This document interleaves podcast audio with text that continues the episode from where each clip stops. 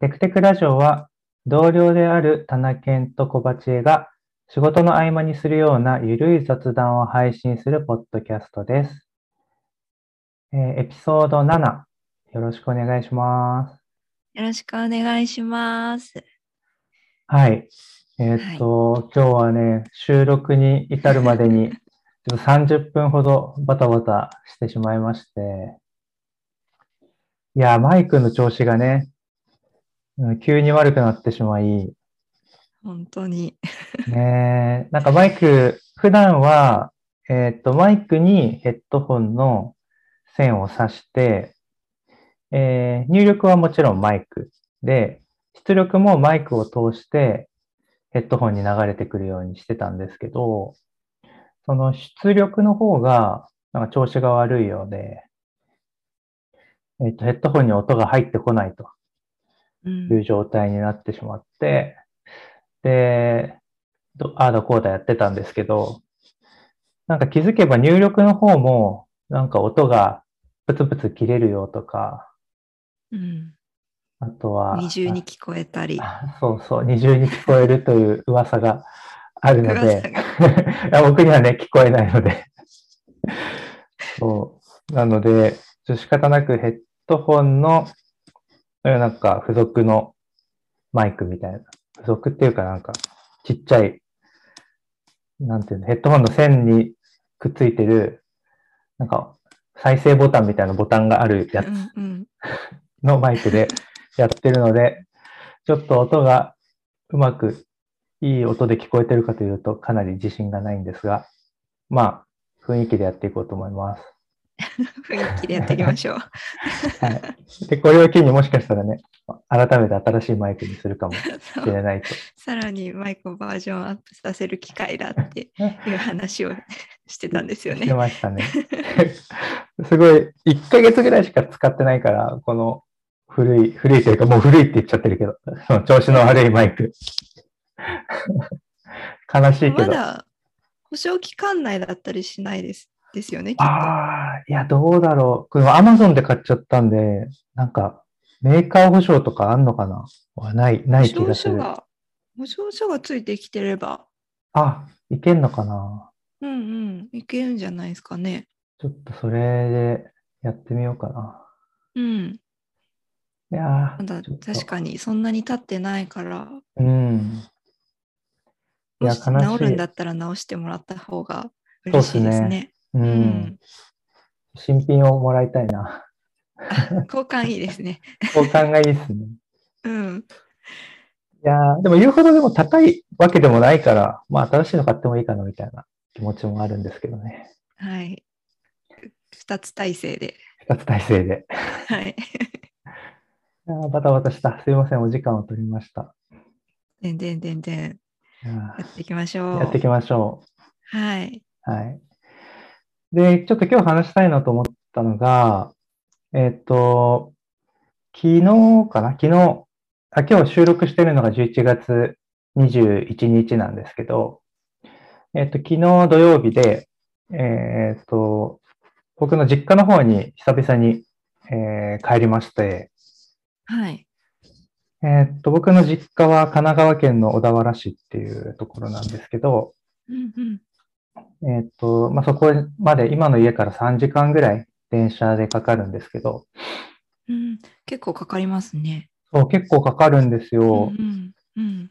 そう。で、あの、特急列車を使わずに帰ったので、そのじそのくらいかかったって感じなんですけど、なるほど。はい。そう。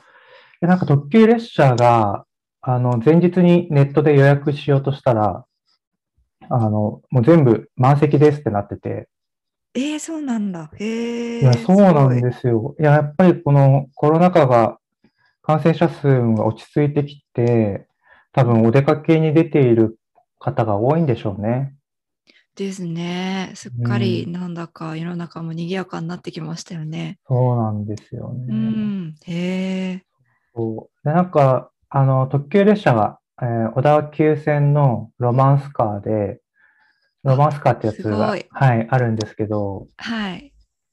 で、多分箱根に行く人がきっと多くて、うんうんうんで、それで、まあ近場で行きやすいから多分みんな箱根にこの土日とかで行ってるんじゃないかなと思うんですけど、あ、いい。めっちゃいい。行きたい。そう行きたい。うん。いや、そうそう。で、そのロマンスカーで小田原もあの停車するので、それで行こうかなと思ったら、もう予約で埋まってて、あで、すごい朝、朝早くだったら、そのロマンスカーも一応空席はあったんですけど、ーうんうん。そんな朝早く行くんだったら、まあ、普通の、通常の列車で行けばいいやってなって、まあ3時間ぐらいかけて帰ったんですよね。はい。うん、で、えーっと、まあその帰った理由が、えーっと、姪っ子の七五三で、おおめでとうございます。いや、ありがとうございます。はい姪っ子が3歳になりまして、えー、いいですね。はい。七五三のお祝いで行ったんでですけど、えーっと、僕自身はお祝いしに行った、まあお祝いもしに行ったんですけど、えーっと、お祝いに呼ばれたというよりは、お祝いの間、えーっと、祖母が一人で家にお留守番することになるので、えっ、と、祖母の面倒を見てほしいっていうあ依頼なで、るほど、なるほど、なるほど。で、この1年ちょっと祖母が、あの低血圧でちょっと倒れちゃったりとかしたかことが何回かあって、はい。そうそう、それでちょっと、あの、まあ別に、あの、直接会って全然喋れる、まあ元気なんですけど、うんうんあの、全然生活にも困ってはないし、うん。うん。なんですけど、まあいつ何があっても、あ、わからないような状態かもしれないんで、うん。まあ、その会いに行くっていう意味でも、あの、おばあちゃんの面倒を見に来てよっていうので、行ったんですよね。うん。そういうタイミングがあって久しぶりに実家に帰るのいいですね。いや、そうなんですよ。本当にうん久々にね、あの、おばあちゃんの顔を見て、うん。僕も今年も全然帰れてなくて、半年以上、ねうんうん。なかなか帰りづらかったですもんね。そうなんですよ。うん。で、その帰って、えーっと、前回、前々回のエピソード、エピソード5で多分話したんですけど、あの、えーっと、昔話を聞きたいなと思って、あの、そうですね。おそう話ししましたね。うん。どの、なんだろう、前、エピソード5では、えーっと、妻の祖父が亡くなって、その、その祖父の話を聞いたっていう、祖父の話、祖父の歴史を、えー妻のお父さんから聞いたよっていうような話したんですけど、でそういう機会がないとなかなか聞くこともないので、で、そのおばあちゃんに、おばあちゃんの人生はどうだったのとか、うん。なんか、まあおじいちゃんとの出会いみたいな話とか、う んめっちゃいい。そう。とか、あと、まあ、おばあちゃんのお父さんお母さんとか、うんおばあちゃんのおじいちゃんおばあちゃんみたいなうん話をいろいろ聞いて、なんか、あ、そうだったんだね、みたいな、こう、時間を、2時間ぐらい話をいっぱい聞いて、メメモしながらっていうのをやったんですよ。すごい貴重な時間でしたね。いや、そう、なんかう、ん、とても貴重で、うん。昔、その、例えば実家に住んでた頃、中学生とか高校生とかの学生の頃って、なんかおじいちゃんおばあちゃんがそういう昔話を始めても、あの話半分というか、いや、そう、本当にそう。はいはいみたいな、ちょっと遊びたいから、あの、部屋行くねみたいな感じで行っちゃうみたいな、うん、うん、そういうところあったかなと思って、でも大人になって改めてそういう話を聞くと、なんかすごい面白いし、とてもなんか、おおじいちゃんおばあちゃんの人となりとかがより分かったりして、なんか面白いなと思って聞いてたんですよ。いやー、いい。また、あれですか？あの、 Notion に記録を残したりもされたんですか？あ、そうです。えっと、まだできてないんですけど、あの、紙にメモしてきたので、うんうん。あの、いろいろ、まず人を追加するところから、あ、そっかそっか。おばあちゃん、増えますそうそう、ね。登場人物が増えて、おばあちゃんのお父さん、お母さんの名前とか知らなかったんで、うんうん。知らない。そう、なかなか知らないじゃないですか、聞かないと。そうですね。うん、一人、一人だけ知ってました。あ、本当ですか？そうそう。でもそういうの面白いですよね。あの、おなんか、あんまり知らないから、うん。本当に貴重。いやそうなんですよ。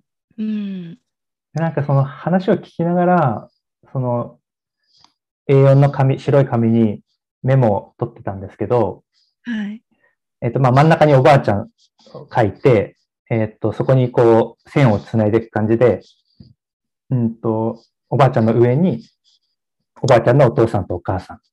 で、うん線を、そこ横で線をつないで、その下におばあちゃんがいるっていう感じで、じゃあおばあちゃんの兄弟何人いるのとか言って言いながら線を書いてたんですけど、まあ6人兄弟で、えっ、と、おばあちゃんは一番下なんだよとか言って、こう線を書いてたんですよ。うんで、えっ、と、おばあちゃんの一番上の兄弟の、えっ、と、なんだ、旦那さん？えっ、と、兄弟、お姉さんだったんで、その旦那さんは誰でとかってこう線引いてたんですけど、あの、昔の方って、その、なんだろう、夫婦で片方が亡くなっちゃったりすると、早めに、例えば戦死しちゃったとか、病気で早めに亡くなっちゃったとかっていうと、えっ、と、その兄弟がそこに、その家に、えっ、と、嫁ぐみたいなことがあったらしくて、ああ、なるほど。えっと、その弟さんとかと結婚するとか、その、もしお姉さんが亡くなったら妹が、なんて言うんだろう、次の奥さんになるみたいな感じですか？そうです、そうです。うんうんうんうんその、えっ、と、5歳さんっていうのかな、あ、あと、うんうん後の妻とかうん。で、はいはい。その家に、その妹が嫁ぐみたいなこととかが、まあ、あったよっていうので、そう、急にそれ言われると図が書けなくなって、えっ、と、確かに。で兄弟横につなつなげていたから、つなげていて、で、それぞれの配偶者を書いてたから、そ、そこに、あ、この妹さんが、あ、こうなったのね、みたいな。こ、ここの旦那さんと結婚したから矢印がこうつながって、みたいな。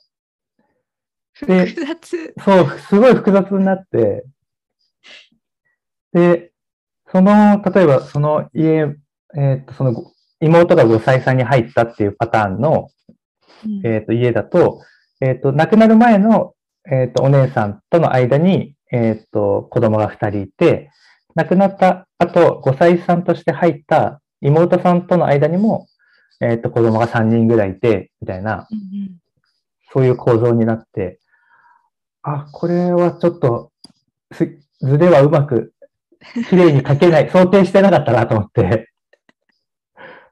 あ、そっかそっか、みたいな。うんそういうのが いっぱいあって、あ、そうなんだ、みたいな。で、なんか全然違う、その、なんか養子に取る、全然違う家の子を養子に取ったりとかっていうこともやっぱりあるから、へーはい。そうそう、なんか血縁関係は直接はないんだけど、うんここのお兄さんが家を継いだんだよとか言って、へえ、みたいな話をしてて、でなんか家計とか、その結婚とか子供とか、そういうのをモデリングするのは、これソフトウェア設計をする場合、そうこれむずいなと思って、モデリングししますか？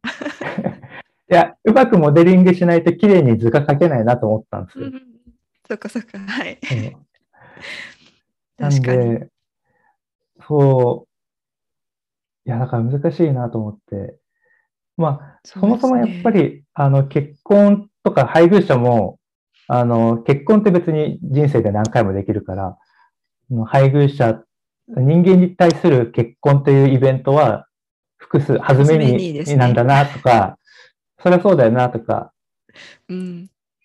で、兄弟が同じ人と結婚するってことも当然あるんだよな、とかっていう、うんうん。なんか、あの、安易にモデリングすると忘れてしまいがちな構造に気づけたなっていう。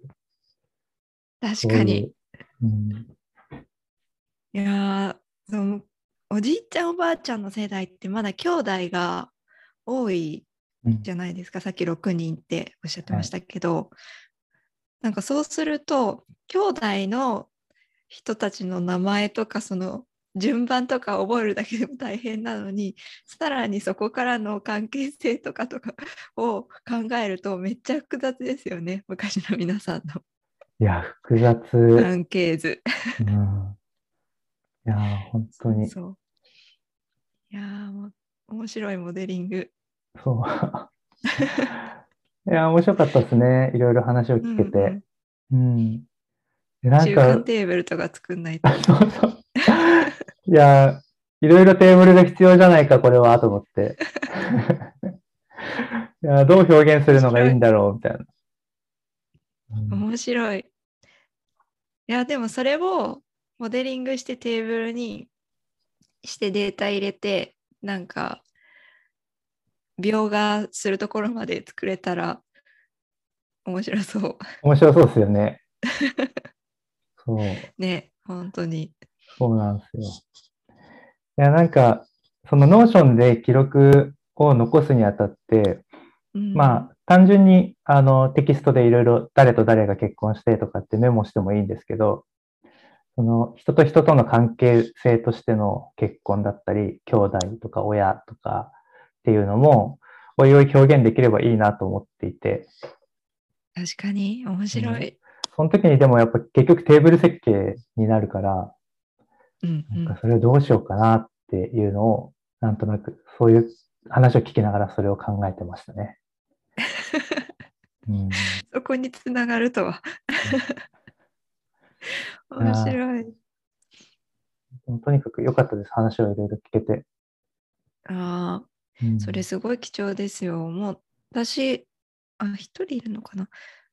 母方の祖父はもう亡くなっちゃってるし、父方はおばあちゃんがいるけど、結構離れたところに住んでるので、全然お話しする機会とか、もう本当に何年もなくてっていう感じなので、やっぱり直接話して、そういうはね、いろんな昔のこととか聞けるのってめっちゃ貴重ですよね。いや、そうですようね。ん自分のなんだろうアイデンティティというか出自うん。に関わってくるところでもあるから知っておくとやっぱし何かっていう時になんかあこういうこういう人たちがいて自分がいるんだなみたいのを感じられるだろうしなんかすごいいいなって思いました。いやね。うん、いや、良かったです、聞いて。うん、うん。でなんか、話し始めた時におばあちゃんが、なんか、ちょっと泣き出しちゃって、でも昔のことを話すって結構振り返りになるから涙とか出てくる気持ちすごいわかります。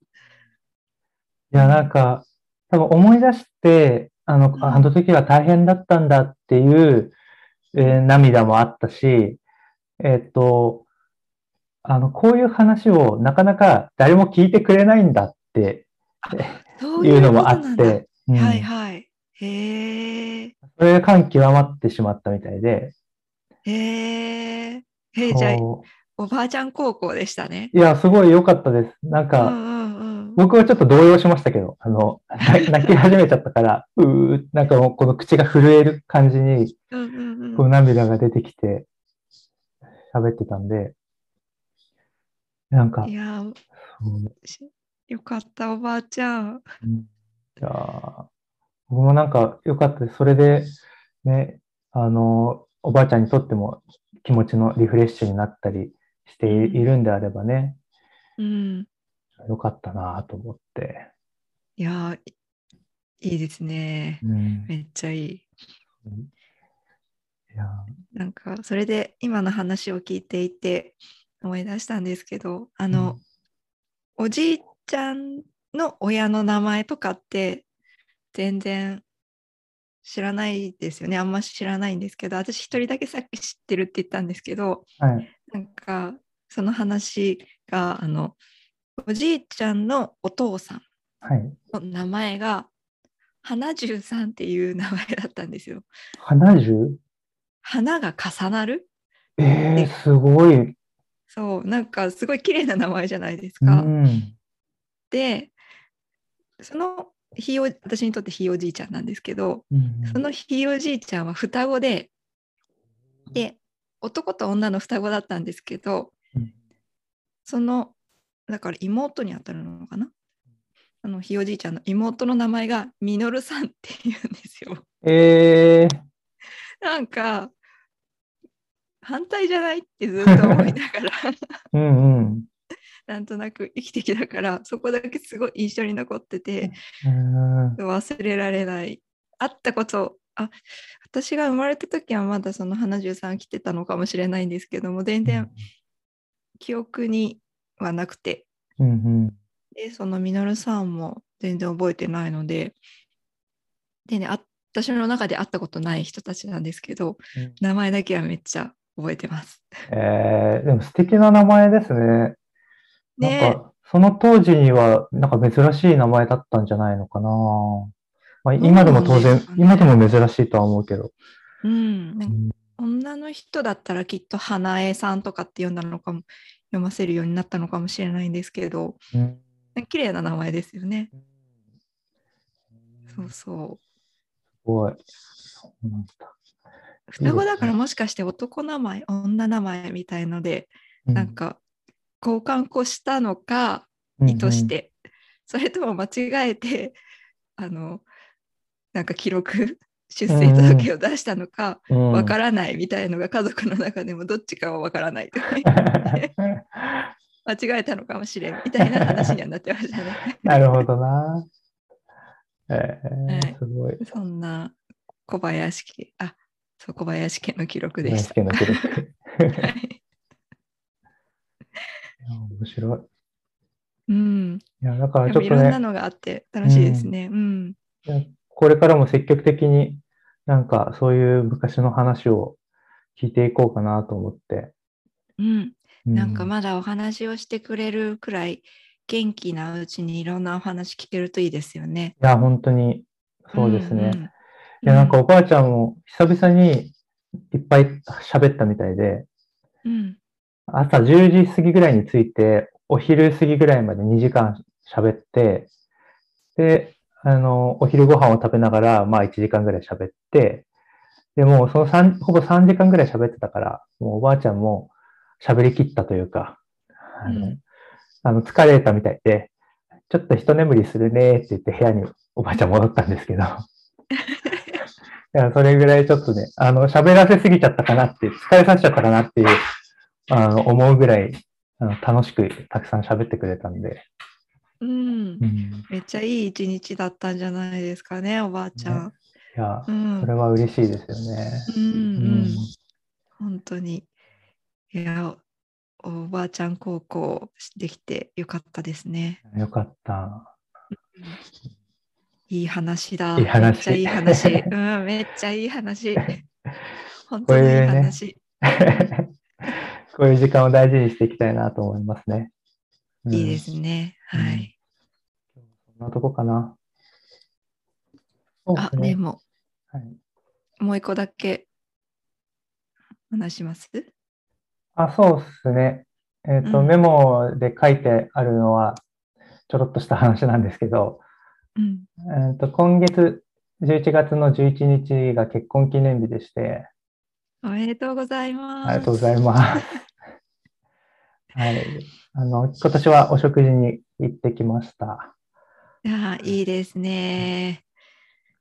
いや、なんかこういうね、記念日とかうん。じゃないとね、改まって、あの、ちゃんとしたお食事に行くってなかなかしないので、うん、いいですよね、こういうタイミングで。そう。うん。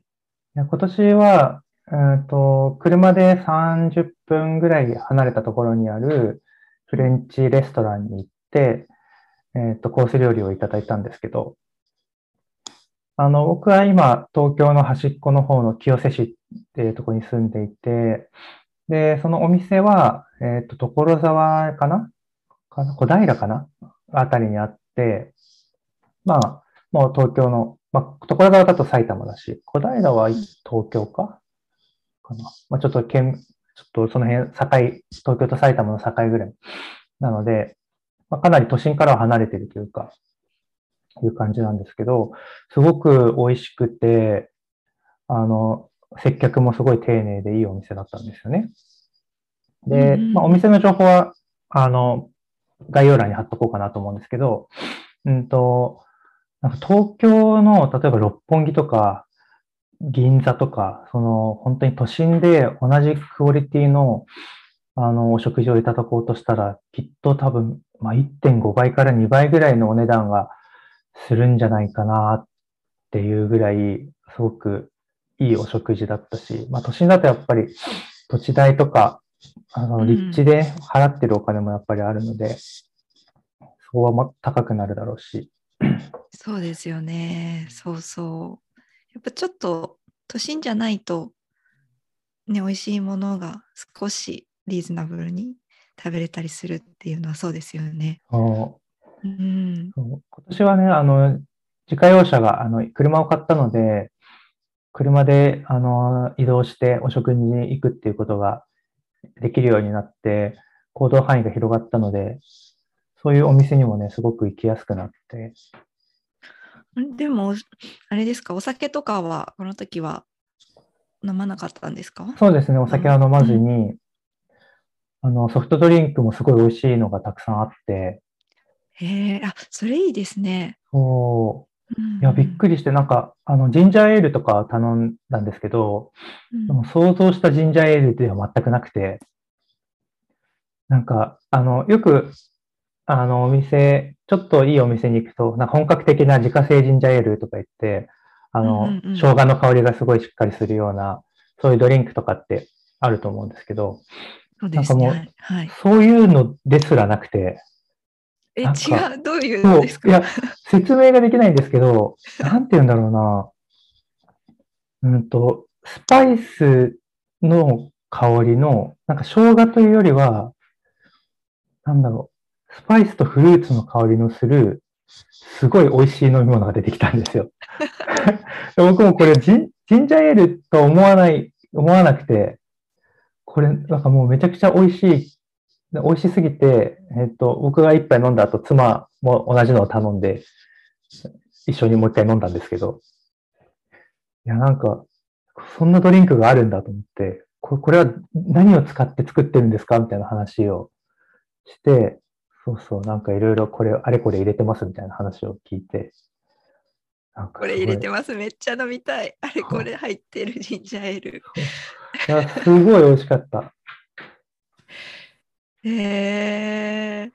自家製ジンジャーエールみたいな確かに、ね、いろんなお店で作られてるますけど、ちょっと違うんですね。そう違いました。へえ。いやなんかそういうね、興味ある。ソフトドリンクもやっぱり、あの、や車で行かなければ、こう多分アルコール、お酒飲んじゃうので、そういうソフトドリンク飲まないと思うので、なんか、そういうきっかけとしてもソフトドリンクソフトドリンク飲んで美味しく楽しくお食事できるっていうのは、なんかそれはそれでよかったなと思いましたね。うんうん。うん、それいいですね。いやいいですね。おめでとうございます。ありがとうございます。うん、はい。じゃあ、こんなところでエピソード7は終わりにしたいかなと思います。はい。エピソード7は、えっ、ー、と、僕が実家に帰って、えー、おばあちゃんの話をいろいろ聞いたよっていう話と、あとは家系図とか、人と人との人間関係をモデリングするのは面白そうだな、みたいな話。えー、あとは、えっ、と、僕の結婚記念日についてちょろっとお話ししました。はい。じゃあ、エピソード7は以上にしたいと思います。はい。ありがとうございました。ありがとうございました。バイバイ。バイバイ。